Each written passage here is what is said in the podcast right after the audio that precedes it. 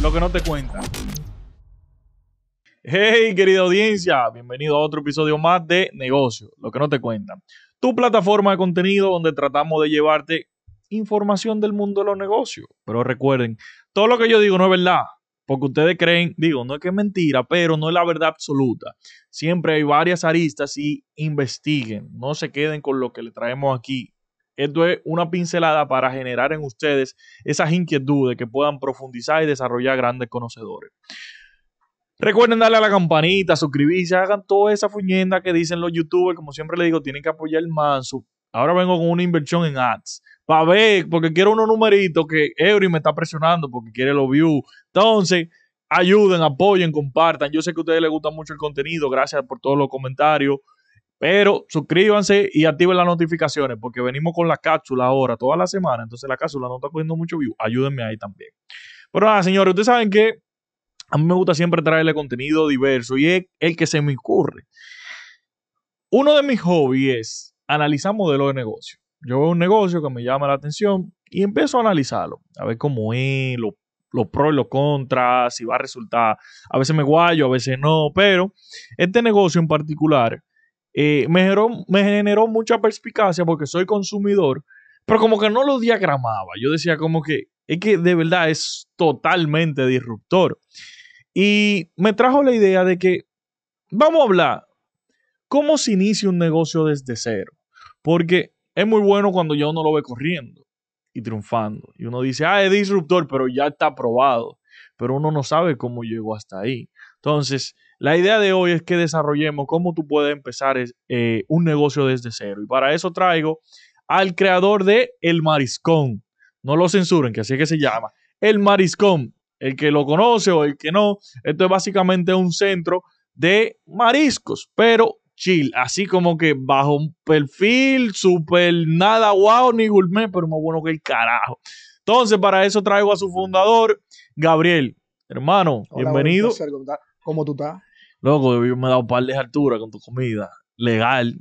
Pero mira que yo de verdad me siento bien porque luego de que me extienda la invitación, me cuentas que eres cliente o que eres un comensal y yo como que dije, bueno, pero... Mira, para serte honesto, y no es por darte bombo, porque yo lambón no soy. te juro que cuando yo empecé a estructurar mi, planificación de contenido de, este año, yo dije, yo quiero entrevistar a ese pana. Yo ni sabía cómo tú te llamabas. Yo conocí el proyecto. Y empecé a buscar, buscar, buscar. Te seguí en Twitter y vi que tú no permites mandar mensajes por, por Twitter. Y yo, coño, qué vaina. Entonces fui a Instagram y ahí sí te escribí. Y como a los dos o tres días fue que tú me respondiste. Y yo, bueno, ya por aquí. Porque pasaba por el negocio, como tú solo abres los fines de semana. Hay muchos fines de semana que yo doy rocho y todo lo demás. O sea, a veces yo ni voy a comprar la comida.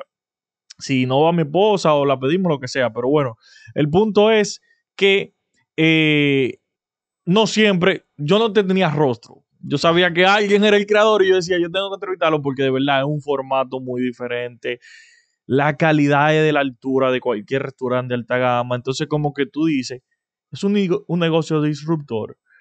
Y, yo como usuario lo considero exitoso porque sigo consumiendo, veo que tiene muy alto estándar y a nivel de posicionamiento de marca, o sea, es un éxito. Entonces, yo quiero que desarrollemos eso. ¿Cómo tú llegaste de trabajar en el Estado, como bien me comentaste, a poner un negocio gastronómico? Cuando lo que estudiaste fue mercadeo. Entonces, háblame, vamos a empezar hablándole un poquito a la audiencia de quién eres tú, eh, qué estudiaste y cómo llegaste a este punto, para que de ahí arranquemos con el negocio. ahí partimos, que mira, eh, yo vengo siendo una persona con mucha interacción en las redes sociales de muchísimos años, pero luego el negocio fue como que eso, como que y paró. Eh, soy egresado de la universidad como mercadólogo. Eh, tengo varias certificaciones a nivel protocolar.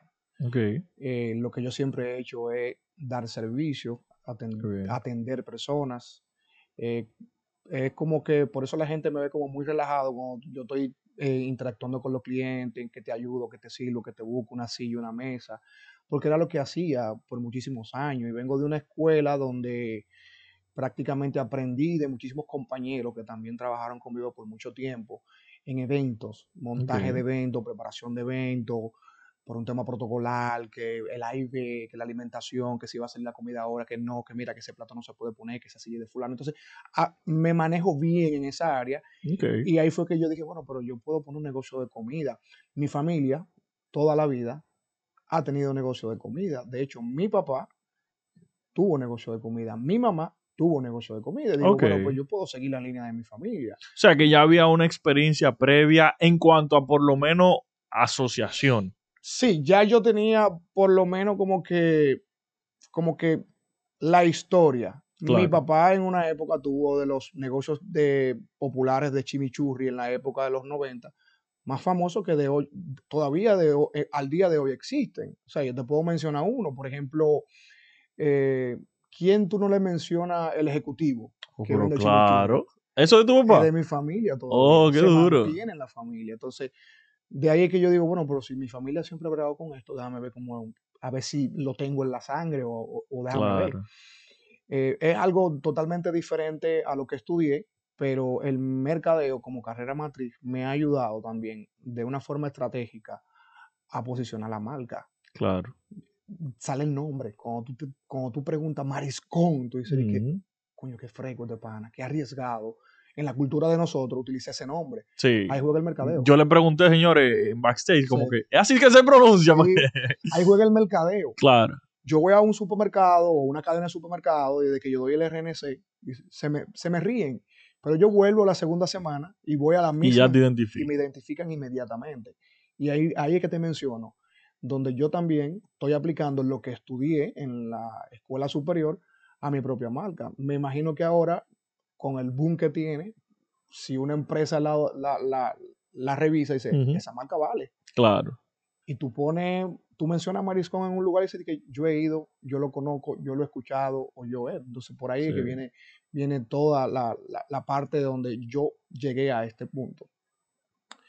Yo no estudiaba cocina, yo me Eso te iba a preguntar, ¿tú eres que cocina? Eh, todo está estandarizado por mí. Ok.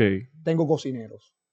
Las recetas están creadas y realizadas con los puntos y medidas por mí. Allá no se saca nada si no es aprobado por mí o, es como en los restaurantes, es una especie de chef ejecutivo. Claro. Yo te preparo, te elaboro, te creo y te entrego. Yo necesito que tú salga de esta forma. Buenísimo. Ya los cocineros cocinan como si lo hiciera yo ya al punto, al día de hoy, ya yo no tengo acceso a crear, a, a, preparar platos, a elaborar platos, porque yo solo no puedo atender 300. Sí, porque ya hay un punto que hay que delegar, estamos Exactamente. Entonces, pero sí todo es creado por mí desde el principio. Tú te comes un pescado frito allá y el sazón que tiene ese pescado frito fue totalmente estandarizado por mí. ¿Qué cantidad de esto lleva? ¿Qué cantidad de esto lleva? ¿Qué cantidad de ellos? Y ellos trabajan. Qué duro. Pero antes, cuando yo empecé, yo empecé solito con mi hermano. Yo tenía que fajarme, a procesar todo eso, a limpiarlo, a sazonarlo, condimentarlo, hasta que ya llegó un punto que el crecimiento me obligó a tener un personal. Somos nueve, nueve personas en cocina y prácticamente ya yo no tengo forma de cómo ya, yo sí puedo en un momento decir, mira, yo quiero... una intervención y Ajá, mira, yo quiero un camarón al ajillo, pero yo creo que sea como han ido, yo quiero que sea tú que lo cocines. Claro. Y yo subo y lo hago, no tengo problema y la gente queda contenta. Hay platos que yo lo hago desde cero yo mismo y, tengo la facilidad en el momento, no estoy apretado, no estoy abrumado con muchas cosas porque ya a mí lo que me toca ahora siempre está abajo. Sí. Porque la gente cuando no me ve es increíble también porque me, me ven parte de la marca. ¿Dónde está Gabriel? ¿Dónde está Gabo? Como me dice, ¿dónde está Gabito? Claro. Y ya yo tengo que estar abajo o tengo que estar arriba. Cuando estoy creando, estoy arriba. Si estoy en cocina, allá se preparan todo. Bueno, el, hombre va a estar en cocina, y prepárese. Porque cuando yo, yo veo que tengo una debilidad en una, en una esquina, aprieto. No, y si no llega temprano, se acaba todo. Mm, si yo si, si no llegué antes de las 3, muy probable que ya te lo retazo. Exacto. ok, Gabriel, entonces ya vamos a entrar en el tema. Tenías tu background, por decirlo así, familiar. Tenías la plataforma del conocimiento en marketing. Pero ¿en qué momento fue que tú dijiste, yo estoy preparado para dar el paso y emprender un negocio? Me pasó como le pasó a muchísimas personas que en el momento en que estábamos pudieron soltar el miedo y lanzarse. Pandemia. Ok. Un momento desesperado eh, donde yo me encuentro en una situación de que yo no sé si me quede o no, o, no tenga trabajo. Y ahí y comienzo como tres meses antes de eso. Me estaba preparando.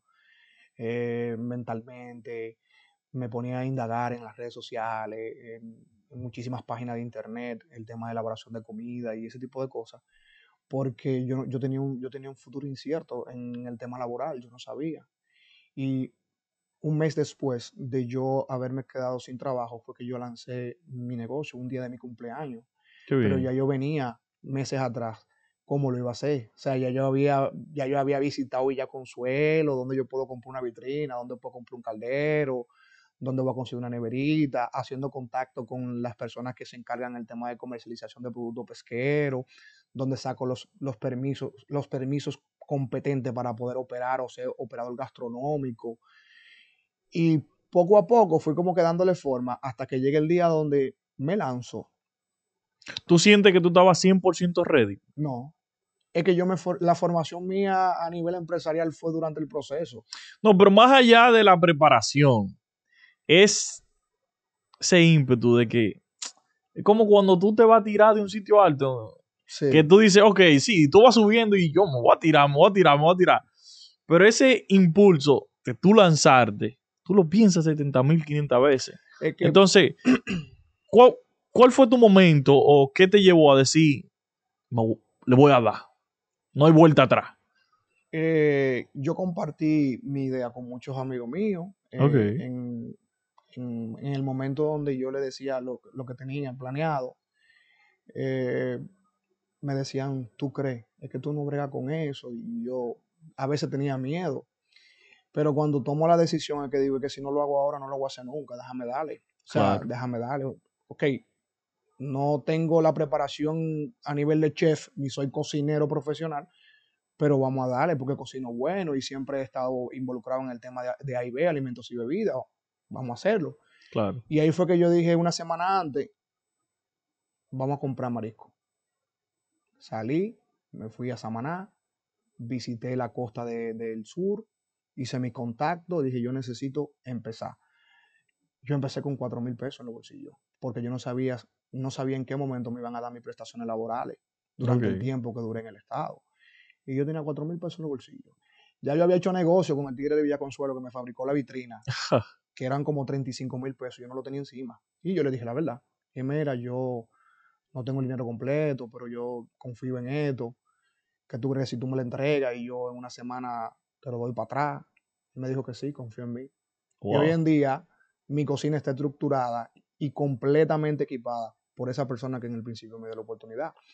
Se agrega un amigo mío al proyecto en ese momento que me dio apoyo, me dijo, mira... A nivel de inversión. Ajá, a, nivel económico. No fue una fortuna, pero en ese momento la idea era que él entrara al proyecto conmigo. Por alguna situación... ¿Él se acercó o tú, te acercaste? No, se acercó a mí, me dijo. Y... ¿Con qué tú contabas? Y perdón que te interrumpa. ¿Con qué tú contabas al momento de arrancar? ¿Con la gana? No, no, en overall. Con la gana. Con la gana. No tenía nada. Yo no sé si por ahí andan fotos y videos de cuando yo empecé. Yo empecé con una freidorita, una freidora pequeñita en la calle, con una neverita llena de hielo, con los mariscos ahí, porque yo lo hacía en la estufa de mi casa, en cuatro hornillas. Oh, Eso fue creciendo y según el tiempo yo fui invirtiendo, porque fue lo que yo desde un principio me puse en mi cabeza. Tengo que, tengo que equiparme porque veo que esto está funcionando. ¿En qué momento tú te identificaste? Identificaste esa, ese seis cambio. Meses, seis meses después. Seis meses, ok. Seis meses después yo dije, necesito comenzar a cambiar equipo, necesito salir de aquí, necesito irme a un local porque yo no tenía cocina y necesito como que, como que crecer. Poco a poco, lo que yo podría verlo como beneficio, yo lo veía, yo lo veía como una inversión. Yo me ganaba un número, 50 mil pesos, y yo decía, tengo que comprar una estufa. Iba y compraba una estufa. Tenía de beneficio 30 mil pesos, 15 mil pesos tengo que comprar un una, mesa o tengo que comprar un freezer. Yo no me lo ganaba, yo lo, reinvertía. Lo reinvertía y poco a poco fui de una forma muy inteligente. Yo tengo de todo. No tengo nada ahora, pero tengo mi cocina está preparada. Hoy en día mi cocina está lista. Mi cocina está para, para hacerte producciones de comida a niveles industriales. Y eso fue lo que en realidad yo me propuse al momento de, de iniciar y de tener crecimiento, mucha gente se me acerca y me dice, ¿por qué tú no pones un restaurante? ¿Y por qué tú sigues con una vitrina en la calle? Y digo yo, por respeto a la vitrina y por respeto al modelo de negocio que yo en ese momento Estructuraste. estructuré, lo, lo, lo mantengo todavía. Claro.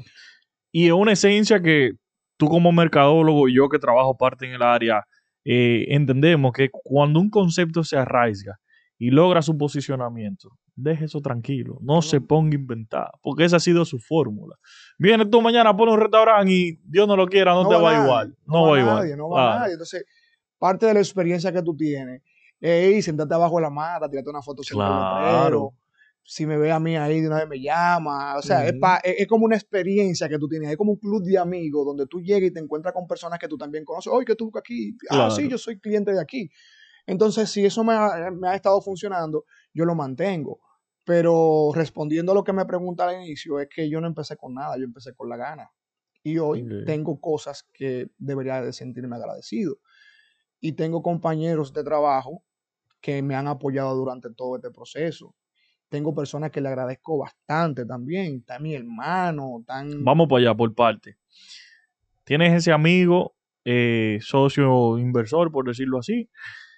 ¿A quién más? ¿Qué otra puerta tú tocaste? De sentarte con tu familia, papi, ¿cómo te lo hacías cuando tenías los, puestos? ¿Cómo fue? ¿Fue me tiré y vamos arriba? Me tiré. Por eso la gente decía, este tipo está loco.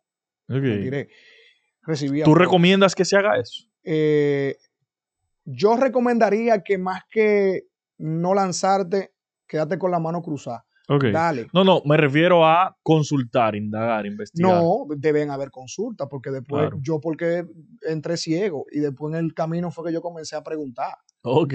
Porque, yo te puedo poner el ejemplo, eh, cómo creo la empresa, cómo me hago SRL, cómo obtengo las licencias necesarias para ser operador gastronómico en el área pesquera, yo tuve que hacerlo yo solo desde, cero. Sí recibí apoyo de personas que estaban cerca de mí que me decían, mira, vete a tal sitio que yo creo que te pueden ayudar. Pero solo yo no lo hubiese podido hacer si no recibo, obviamente, ese feedback. Ese, ese feedback. Por ejemplo, yo te puedo poner un ejemplo básico. Aquí pocas personas conocen que para tú poder operar con el tema marisco, tú necesitas tener una licencia. Codopesca tiene que e, emitirte un permiso para tú poder tener el tema de negocio de producto pesquero. Cuando Pesca te visita y chequea que tú tienes disponible, porque tú sabes que hay muchos productos de, del área del mar que tienen veda. Que están vedados, claro. Que están vedados o que tienen fecha. Y yo no sabía nada. Yo, me yo después fue que me di cuenta. Y yo dije, es verdad. Tú tenías todo vaina pues. Sí, yo pensaba que yo iba a vender pollo todo el año entero. Después dije, no, espérate, tú es así. ¿Y qué yo hice? Me lancé para mi Codopesca. Solicité mi certificación, me la aprobaron y me la entregan. Buenísimo. Ya tengo mi certificación vigente por dos años, ya, ya yo, yo hasta la he renovado. Luego también me doy cuenta que para el tema de manipulación y inocuidad de alimentos, ahí entro en la parte donde digo, pero yo no tengo una certificación que me permita o que habilite mi, mi espacio de trabajo como un lugar donde tú puedas tener la autorización de manipular. Claro te puedo mencionar algunas palabras técnicas como sería, bueno, la manipulación, el cruce de contaminación y ese tipo de cosas. Yo tenía que tener una certificación y yo la hice. Ok. Yo toqué mi puerta, entonces ahí, ahí con una persona que conozco en el Ministerio de Industria y Comercio, mira, que están dando unas certificaciones que van a repartir 5 mil, que yo me tuve que mover y la logré. Qué bueno. O sea, yo me he defendido, pero voy al ritmo también de las cosas que, que se necesita para tener una empresa. El quedarte informal quedarte informal pudiera funcionarte, pero nada más te funciona por un tiempo. Porque entonces tú necesitas un socio y ese socio se llama banco. Sí. Porque tú puedes tener un pana que tenga un millón o dos millones de pesos con intención de ayudarte. Pero tú sabes que de allá para acabar necesitas su dinero. Y lo que se va a ganar. Pero el banco es el que te va a decir, mira, tú necesitas crecer y nosotros somos los que... Porque ese es tu principal socio. Claro. No, y quería felicitarte porque más allá de que tu concepto se pudiera interpretar como un tanto informal, pero tu backstage fue totalmente organizado desde un inicio. Y regularmente es lo inverso. O sea, yo agarro y, después que quiero tener el super restaurante y la super estructura, que pienso en formalizarme. Y yo entiendo que no, que el carácter de tu negocio se lo, se lo das el primer, El primer paso que yo di fue ir a un API. Mm viendo lo jocoso que es mi nombre, el primer paso yo fui a ONAPI, registré nombre comercial. Eso fue inmediato. El segundo paso que doy fue constituir toda la estructura del negocio. Buenísimo. Reporte, DGI, todo, todo. Porque ya hoy en día nosotros iniciamos y entendemos que un proyecto en un Instagram es un negocio. Sí, se peca mucho de eso. Un negocio en un Instagram, o sea, un Instagram no es un negocio. Ah, yo tengo una, cuenta de Instagram con 100 mil seguidores, ya eso yo lo traduzco a un negocio, no. El negocio va a ser cuando tú llegues a un banco y le digas, mira mi estado de situación, yo necesito hacer una remodelación o necesito comprar un equipo. ¿Y cómo tú le demuestras al banco? ¿Cómo el banco confía en tu negocio? ¿Cómo el banco te dice, yo te puedo prestar? Ahí voy que tú puedes encontrar un amigo que diga, toma. Pero entonces muchos de los jóvenes no, no, no trancamos con eso. Ah, yo tengo eh, un negocio de vender ropa, por ejemplo, pero si yo voy a tu negocio y te pido un comprobante fiscal, tú me lo das. Claro. No, no estoy todavía, no puedo. O yo te, necesito... o, yo te tiro, dime, dime tus costos del último mes. No, yo vendí tanto y me gané tanto. Mm, seguro. Por ejemplo, te puedo mencionar otra cosa que, eh, algo básico. Eh, dime cómo, cómo están los números en tu negocio si yo necesito saber en realidad qué tú estás vendiendo y tú no lo sabes porque no está organizado. Claro. O sea, al final, si no tienes la, no te voy a negar. Hay un momento que yo hasta me, me, olvido de cualquier cosa que tenga que, que, resolver. No te voy a negar que en algún momento de todo el proceso pudo ser, pude ser desorganizado. Pero el tiempo me ha enseñado poquito a poquito con personas que son muy valiosas, que me han dicho, mira, las cosas se hacen de esta forma, tú lo puedes hacer así, porque al final yo no todo lo puedo saber, yo no llegué, yo no llegué conociendo un negocio ni cómo poner una empresa, o sea, yo todo lo aprendí en el, en el, camino. En, el camino. Y hoy en día hay cosas que me han, me han, han sido beneficiosas por parte de la, de la organización que tengo y, y, y el carácter que le he dado al negocio, porque mucha gente dice que cualquiera cree que tú una vitrinita vendiendo en la calle y friendo pecado, y cuando tú vas detrás, que te das cuenta de, de, la estructura que tiene, tú dices, pero es que él, es que él está organizado, o sea, él está completamente organizado a nivel, a nivel, eh, tú ves la vitrina, pues es una empresa. Exacto. Es una empresa completa. Y es lo que yo les recomendaría a personas que quieran lanzarse en el mundo de, del emprendimiento, que es una palabra muy, muy popular ahora mismo. Todo el mundo quiere emprender, todo el mundo quiere algo de... No tengan miedo, pero organícense, no lo hagan al ojo, porque van a coger la lucha que yo cogí. Eso es así. Mira, y aportando un poquito de eso que tú dices, la estandarización que yo he notado en tu producto, el sistema, el que tampoco te has viciado. Tú abres tres días a la semana y te ha mantenido dos días, exacto y te ha mantenido con ese esquema. O sea, tú sabes lo que tú estás haciendo y tú sabes lo que tú quieres lograr. Y eso es muy importante en los negocios. Entonces, qué bueno que tú dices eso de que el negocio no es la vitrina. Porque a veces, ¿qué pasa? Nosotros los emprendedores pecamos de ego y lo que queremos es que el negocio sea para la gente y no para nosotros. Tal vez si tú te hubieses vuelto loco y pones la superestructura con, y 70 mil empleados y que, que la chulería de que todo el mundo va a ver. Tal vez pierde tu esencia como negocio. Porque tú lo que sabías era que tú querías ofrecer un buen producto de calidad, con una estandarización y con una estructura ahí detrás que respalde eso, que fuera una experiencia de consumo. Yo entrego dos días. Mucha gente me pregunta, ¿y por qué tú no trabajas todos los días? ¿Por qué tú no estás la semana completa? Yo le, le respondo con lo que le respondo a todo el mundo. Mira, para yo poder ofrecerte un producto de calidad, necesito tiempo. Y ese tiempo se convierte en dos días, que son viernes y sábado. Yo no tengo un cuarto frío donde yo puedo almacenar 5 mil libras de un producto, porque entonces no te voy a vender fresco, te voy a vender algo congelado, que tiene mucho tiempo. No te puedo negar, yo tengo que mantener una cadena de frío, pero tengo que venderte frescura y rotación. Entonces, para tú puedes rotación, para tú poder tener una rotación del producto, tú necesitas que yo trabaje por lo menos la semana completa recogiendo. Y todo lo que tú te comes allá se zancocha. Yo he publicado, porque yo comparto esto y es parte de la historia. Yo puedo llevar cocción, que es el término correcto, un pulpo que salió del mar ayer.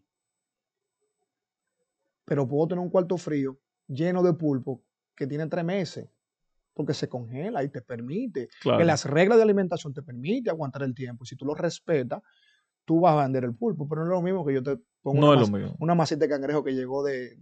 De, Samaná. De Pedernales, que llegó ayer y yo la recibí ahí mismo. Y yo agarro y entonces comienzo a romper ojos. Acaba de llegar. Pero eso tuvo anoche en un barco con, con un pecador. Entonces, eso es lo que yo vendo. Yo te vendo una frescura, yo te vendo una... Y tú vas con la confianza de que yo te estoy vendiendo algo que yo lo estoy recibiendo semanal. Claro. Y cuando un negocio vende así y vende de la forma en que yo vendo, no tiene por qué irle mal. Hay mucha traba, hay muchos obstáculos, hay muchísimas cosas que te van a pasar durante el camino. Yo puedo compartir una que de hecho nunca le he dicho públicamente ni le he mencionado en ninguna entrevista. A mí me cogió fuego mi cocina. Sí. Un error humano. Y fue algo que me, motivó a mí a decir, no, espérate, yo necesito resolver esto, cómo yo lo resuelvo, o cómo yo no, no permito que esto me suceda nuevamente. Y yo ajusté, y yo cambié, y yo modifiqué.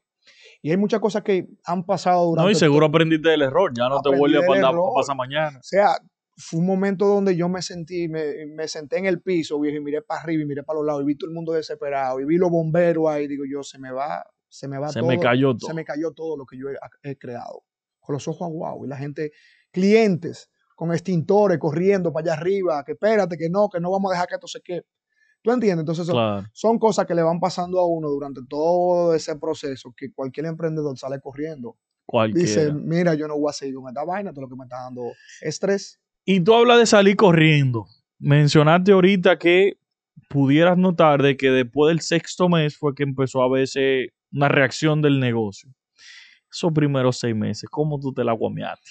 Mira, el éxito yo lo tuve desde el día uno. Cuando yo llego el primer día y la cantidad de clientes, la cantidad de clientes que habían ese día me hizo identificar, esto va a ser un éxito. ¿Cómo, tú, cómo llegaron esos clientes? yo anuncié un día en las redes sociales, señores, voy a abrir un negocio de. ¿Tú tenías un fanbase? Eh, no, no, yo lo dije en Twitter. A tu, tu gente. Tigre, arranquen para acá, que voy a abrir un negocio de marico, que sé yo qué. Como estábamos en un momento donde la gente estaba buscando qué hacer, porque estábamos con el país cerrado, yo recuerdo que ese día solamente podíamos estar en la calle hasta las 2 de la tarde. Ok. Todo el mundo, vamos a una cerveza, pues ya Gabito. Eso se llenó, se regó la voz. Y perdón que te interrumpa. Ahí pueden buscar, y les recalco, el episodio que grabamos hace como 3 o 4 martes, algo así sobre la importancia de usted apalancarse de sus amigos. Que tal vez no es que ellos te van a hacer negocio, pero te pueden dar un empujoncito. Exactamente. Gabo. te voy a decir Gabo ya. Entonces, eh, en ese momento, yo me doy cuenta y comienzo a darle un poquito más de carácter. comienzo entonces a decir, bueno, todo en serio. Vamos, a darle formalidad, vamos, vamos a ponernos al día con toda la ¿Tú le tenías la perspectiva a largo plazo al negocio? ¿O tú no? Ok. El negocio mm, me dio señal el primer día, pero yo no sabía que eso iba a ser un monstruo como lo es hoy. Ok. Tiene sus defectos, no puedo satisfacer el 100% de los clientes. Ahora, hay algo que quiero mencionarte, que eh, en el área gastronómica, el área gastronómica, para que un restaurante se mantenga en el mercado, el tiempo que se le da para que sea exitoso son tres años. o sea, el que se va a meter a joder con comida, tiene que aguantar tres años para luego ver, para luego ver resultados. Si se va a mantener. Porque por eso tuve proyectos gastronómicos, por no decir que sean malos, que te duran seis meses, pero que se mandan huyendo. La comida deja beneficio y tiene buenos márgenes, pero cansa. Y ese es, es esclavizante. 100%. Pero lo que ven de mí en las redes sociales, que yo vivo, que me voy por aquí, que voy por allí, que ando en el monte, que vivo, que mi trabajo es en la playa, que yo me siento en la tarde y subo una foto. Pero para yo poder llegar a ese punto, yo pasé mucha. Claro. O sea, yo me levantaba a las 3 de la mañana. Y todavía sigo, todavía sigo siendo parte. Que ahí entra el sacrificio. Porque es como bien tú dices, nada más ver los resultados, pero ¿y el journey? Eh, todo lo que todo lo que hay detrás de todo lo que tú tuviste que para llegar a ese punto. Por eso digo que no crean que un negocio gastronómico. Yo todavía no soy exitoso. Según lo que dice el libro de los restaurantes, yo todavía no soy, no soy exitoso en un restaurante porque yo no tengo los tres años. Claro.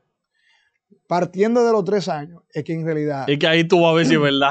si es verdad que la gente me va a seguir apoyando. Y día tras día y fin de semana tras fin de semana, quizás por el concepto que tengo y por la forma, es que yo he podido mantenerme. Porque yo he visto muchos proyectos subir y caer. Y caer. Y vi muchos proyectos que nacieron en pandemia y ya hoy no existen, que fueron solamente negocios de pandemia. De pandemia, claro. Que la gente em, emprendió desde su casa, que voy a preparar trago, que voy a preparar patelito, que voy a... Todo eso era muy bonito durante la pandemia porque fueron negocios de pandemia. Quizás si hubiesen tenido la intención de seguir luego de ahí, logran tener éxito, pero se quedaron en pandemia. Y por eso te digo que yo no soy exitoso en el mundo gastronómico todavía. Yo tengo que agotar mi tiempo. Eso es así.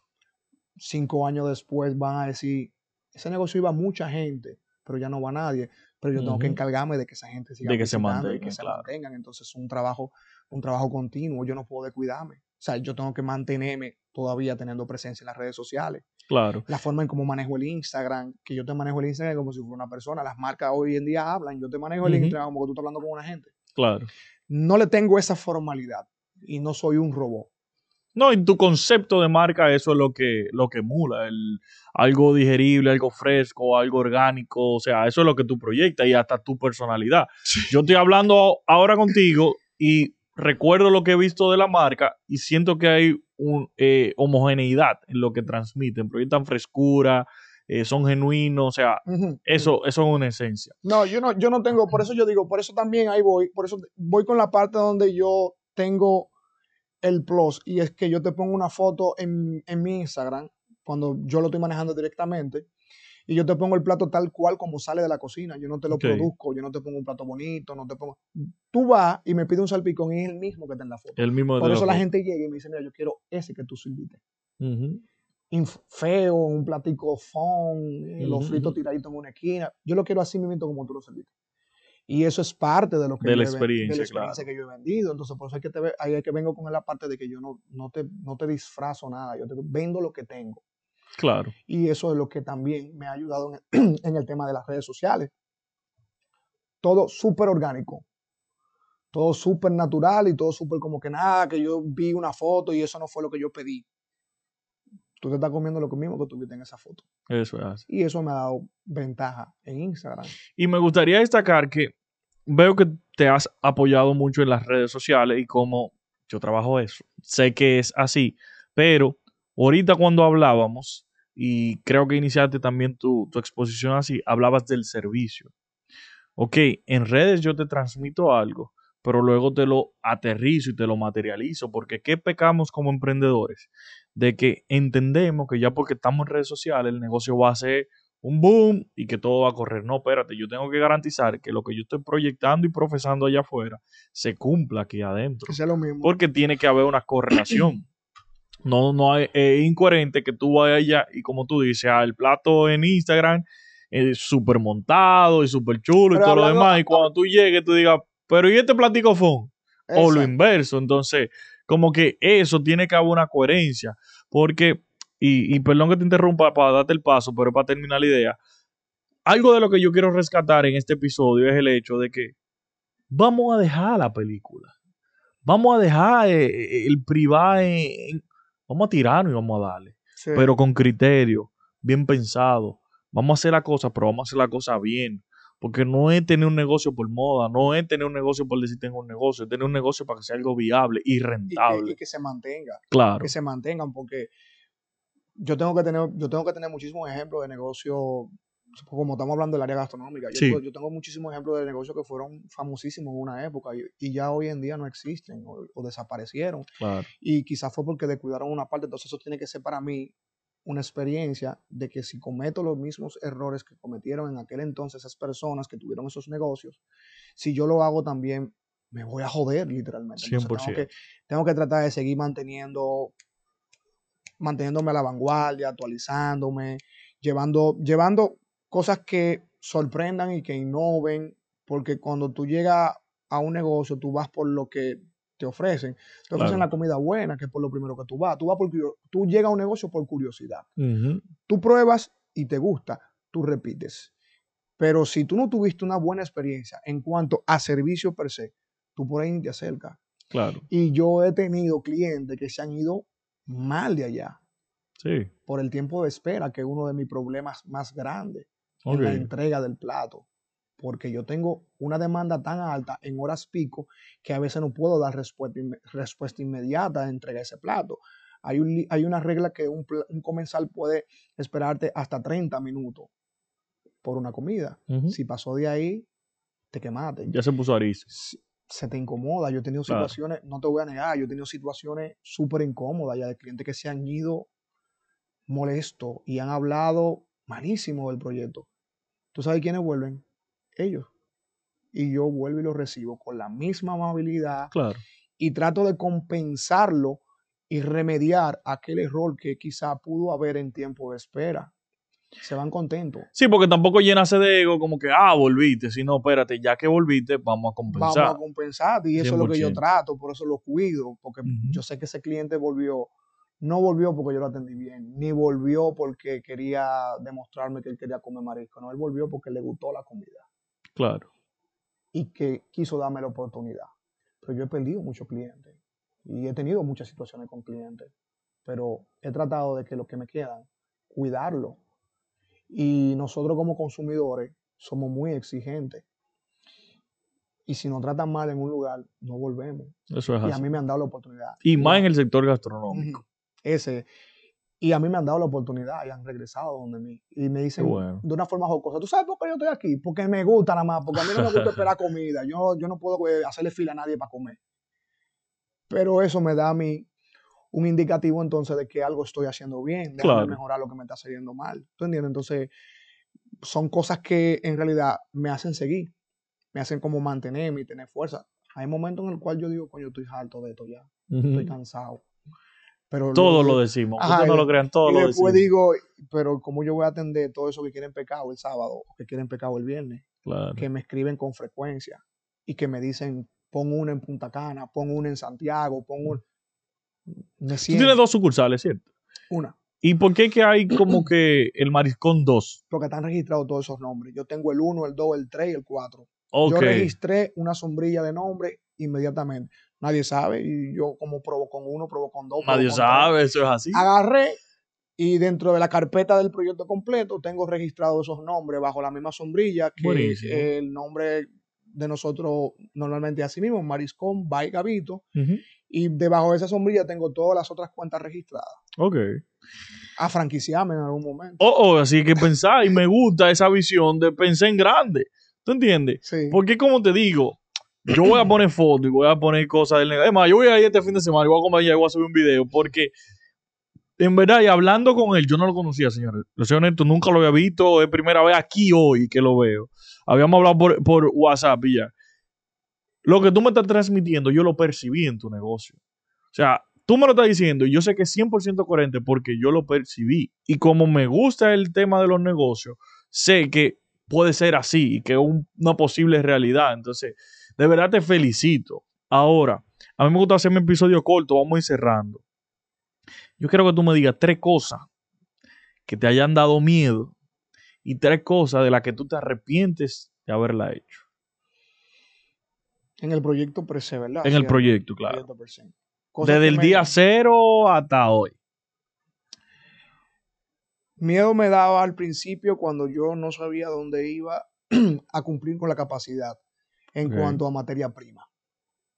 No sé dónde va a aparecer la masa de cangrejo que yo voy a vender este viernes, porque ninguno de los pescadores tiene. Y eso me daba miedo, no poder cumplir con la demanda o tener la, disponibilidad de un producto que ya haya sido publicado o que se haya hecho súper famoso y que la gente vaya por ese plato. Eso es uno de los miedos. Eh, miedo al compromiso y a la responsabilidad que tengo varias personas que si yo no trabajo y yo no funciono, ellos tampoco van a funcionar. Hay que alimentar casas, y eso a veces me da miedo. Y yo digo, el día que yo no esté, o que yo, por una, por ejemplo, una situación de salud, que la tuve recientemente, ¿cómo yo voy, eso, cómo yo voy a, poder cumplir con esas personas? Y como tercero, creo que no tengo, más tengo. también, también profundo, son 100% válidas. Y cosas de las que yo me arrepiento no haber hecho. puede ser que no había, que, que, no hiciste o que tal vez hiciste y tal vez lo hubiese hecho diferente. Como para dar un insight de con qué tener los warning. Ok, mira, una de ellas fue tomar la decisión de hacer mi, mi preparación gastronómica como chef en un lugar que luego entendí que yo no debía hacer ahí, que debía ir a otro sitio. Okay. Esa fue una. Que no me, no, me, no me asesoré bien a qué escuela voy. He tenido personas que pertenecen al ámbito gastronómico, que son chefs profesionales, que eh, me han dado apoyo y me han dicho, mira, vea tal, tal certificación en tal sitio. Y por no en aquel momento, desesperado, entendiendo que yo necesitaba la preparación, porque si te estoy vendiendo comida, tú tienes que, tú tienes que preguntarme a mí, ¿tú eres cocinero o tú eres chef? Entonces, esa fue una de las cosas que yo tomé la iniciativa, porque me van, me van a preguntar, me van a cuestionar. ¿Y desde cuándo tú cocinas? ¿Y qué sabes tú de alimentos? ¿Qué sabes tú de alimentos? Y más algo tan delicado como el marisco. Exactamente. Entonces yo, no, espérate. Él es cocinero profesional. O sea, él no está haciendo algo lo loco. Y esas fueron las cosas que yo, en, en, aquel momento, tomé una decisión rápida. Mira, necesito entrar. Esta es la que tenemos disponible. Y debí cambiarlo. No debí, no debí hacerlo en ese lugar. No quisiera mencionar que el lugar es malo, pero entiendo que en otro sitio, que luego, indagando al paso y dándome cuenta, viendo su, su pensum completo, todo, digo, bien, pero es, que fue aquí que debí hacerlo. Claro. Y eso fue una de las cosas que yo no, no analicé. Y de, de, otro paso también que puedo mencionarte, que no debí meterme a bregar con marico así porque eso es complicado. Eso es complicado desde que tú lo recibes hasta que tú finalices el Hasta que lo despachas, claro. ¿Cuál, es el ¿Cuál, es el miedo más grande que tiene un comensal con el tema de marisco? Que te intoxique. O que, te dé, o que te dé alergia. Tú sabes lo que es manipular un alimento crustáceo con un molusco y que tú andes con, con, tu pareja y ella es alérgica al crustáceo, pero a ti te gusta el molusco, pero los platos tienen que llegar juntos. Manipular en una cocina esos dos alimentos es complicadísimo. Y en dos años y pico ya que tengo con el negocio, yo nunca he tenido un caso ni de intoxicación, gracias a Dios. No qué bueno, después, qué bueno. después de esto me pase. No, esperamos que no. Nunca, después de ese tiempo, después de todo este tiempo, yo nunca he tenido una situación de intoxicación ni alérgica. Porque la alérgica se puede, se pudiera Sí, hay gente que tal vez no conozca que es alérgico, lo un día y un roce, oye, hasta el olor. Que yo te estoy preparando un plato y pase un crustáceo, pase un camarón o un poco de masa de cangreja cerca de algo. Eso es una alergia inmediata. Y yo al sol de hoy nunca lo he tenido. Qué bueno. Gracias a Dios. Entonces, por eso te digo que yo no debí meterme a bregar con marisco. Lo he hecho bien hasta ahora, me ha funcionado hasta ahora, pero yo a veces tengo el miedo, en algún momento me va a suceder, porque yo no puedo ser tan perfecto. que temprano. No puedo ser tan perfecto. Sí trato de cuidar la calidad por eso. Sí trato siempre de revisar todos mis productos y siempre tener, tener eso pendiente, porque yo sé que estoy, estoy bregando con algo complicado. es un riesgo bastante grande. Por eso fue que entonces dije al inicio, me preparé. Tengo las certificaciones que me validan, que puedo hacerlo. Entonces, he ayudado a mi personal también a que aprendan y absorban eso que lo cual yo fui aprender. Porque 800 dólares por certificación y 600 yo no puedo dar. Claro. A nueve gente. mientras tanto, mientras, tanto, aprendan de lo que yo lo hago, como yo lo hago, y ya ustedes me siguen. Ustedes quieran certificarse en un futuro, yo podré tener la capacidad de certificarlo a todito. Pero sí, prácticamente ha sido las decisiones que yo debí tomar que no tomé han sido, han sido esas, no han sido tantas. O sea, Qué bueno. han sido cosas que yo luego digo, bueno, pues ya me está funcionando, no puedo quejar. No me puedo quejar, de verdad. El apoyo de los amigos fue sumamente importante, familiares, personas cercanas, eh, familiares directos, mi hermano, mi prima, mi primo, mi mejor amigo, la esposa de mi mejor amigo, o sea, todo el que estuvo cerca de mí durante ese momento se convirtió en un equipo. Buenísimo. Y algo que un comentario que se hizo en un momento, dijeron, pero todo el que tenga el mariscón ayudándolo es profesional. Yo tenía un ingeniero industrial, yo tenía una administradora de empresa, yo tenía un contable, yo o sea, todo el que estaba. O sea, tú tenías un equipo. Yo tenía un equipo que tú dices, bueno, pues este tiene una empresa, eh, montada aquí. Claro. Y él apoyándome que estaban al lado mío. Vamos a darle que tú puedes, ven. al principio, quizás era sin ninguna intención económica, pero luego yo tuve que ser agradecido, concho, le fulano, ven, toma, ven, al, hermano mío, a las primas mías, porque al final... Sí, hay que como ver, hay como ver, claro. fin, ¿tú entiendes? Entonces, sí, eso fue lo que me, me, me llevó a donde estoy ahora. Eso fue lo que me, me ayudó. Todavía no he logrado éxito, me falta mucho trabajo, me faltan muchas cosas que aprender. Eh, voy a tener muchas trabas, voy a tener muchísimas situaciones. Claro que sí. Va a llegar un punto de que voy a tener que lidiar con la cancelación de un empleado, que todavía no me ha tocado y no lo he sentido, cuando tenga que desprenderme de un empleado. Esas son cosas que eh, yo eh, sé. Es picante. El, primero, el primero es picante. son cosas que yo todavía no, no, te la puedo contar porque no le, no le he vivido. Entonces sé que eso va a ser una experiencia nueva y que va a ser algo que me, quizás me va a hacer sentir mal o que yo voy a pensar que voy a abandonar o a tirar la toalla. No, y aparecerán que te van a robar, que te van a... Aparecerá de todo porque eso es. Correcto. Pero Gabriel, de verdad, hermano, loco, te soy honesto. Yo tenía buena expectativa del episodio, pero la superamos por mucho. De verdad, tu nivel de compromiso, tu nivel de orientación hacia saber realmente qué es lo que tú quieres y qué es lo que tú estás buscando. Y mira, te felicito enormemente porque muchos emprendedores carecen de eso. Y te digo porque entrevisto a diario, me reúno con a diario y hago negocio con muchísimo. Y como que esa certeza en lo que se está haciendo no se tiene bien claro. Y el tú venir de trabajar protocolo a meterte en una cocina y no obstante profesionalizarte para llevar y garantizar un producto de calidad, eso vale mucho y dice de ti como persona. Entonces, de verdad te felicito. Cuenta con esta plataforma para potencializar todo lo que tú necesites, porque de verdad es el emprendedor dominicano. El que no le importa quitarse una chaqueta, quitarse un traje, quitarse de, bajarse de una jipeta y bajarse en una esquina, tirar frito con salami y, pecado vaina. ¿Tú entiendes? Entonces, eso es emprender.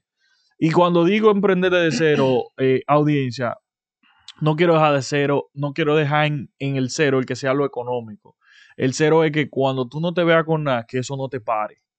Miren cómo él tenía cuatro mil pesos y hoy en día tiene una cocina industrializada, hizo certificaciones, o sea, él le dio para allá. Él no se escudó en, ay, yo no tengo dinero, ay, esto, yo no, sé, o yo no sé esto, yo no No, no, no hombre, él dijo, ¿qué necesito? Y sin tenerlo en la mano se tiró. Entonces, al eh, final del día es eso. Exacto, decisión. porque a veces uno, eh, para finalizar, a veces uno entiende que uno tiene sueños con un negocio exitoso, pero el materializar esos sueños es lo que te va a garantizar a ti que tú lo tienes que hacer. Claro. Porque se puede quedar en una idea. Ah, yo quisiera poner un negocio de tal cosa y siempre lo, eh, el negocio que yo deseo es de tal cosa. Materializa eso. O sea, llévalo a una realidad. Y eso fue lo que en realidad yo hice. Yo materialicé la idea que yo tenía, porque esto no es algo que surgió, en, fue algo que en pandemia yo estaba sentado analizando y yo, bueno, pues déjame materializarlo. Y comencé a darle forma. Materializar tu idea. No se quede en una idea. O sea, llévelo a, la realidad. Porque si no lo materializas, no, si no te lanzas y, y sacas la realidad, te va a quedar siempre estancado en el mismo lugar. Y muchos jóvenes hoy en día tenemos buenas ideas, tenemos buenos proyectos en nuestra cabeza, pero tenemos miedo de, dar paso, y tenemos miedo de tirarnos, y tenemos miedo de que si no tenemos el dinero, no lo hacemos. Estamos esperando que nos hagan un préstamo de 3 millones, 4 millones, pero ¿cómo te van a prestar 4 millones si no sabes de dónde tú lo vas a sacar? ¿O cómo tú lo vas a pagar? Porque tú puedes tener una familia que te dé el dinero. Mira, papi, Arranca quiero, quiero poner un negocio surge y se da, no es que no se da. Claro. Como arranca ahí, dale para allá, yo te voy a apoyar. Pero yo no lo tenía. Entonces, eso es lo que yo creo que la gente entiende. Yo no tenía nada de lo que yo tengo ahora. Yo lo construí y entonces sí se puede. Claro. No soy perfecto, tengo debilidades. He reforzado muchas, pero aquí estoy. Entonces, si yo pude, miles de personas como yo, con la edad que yo, pueden.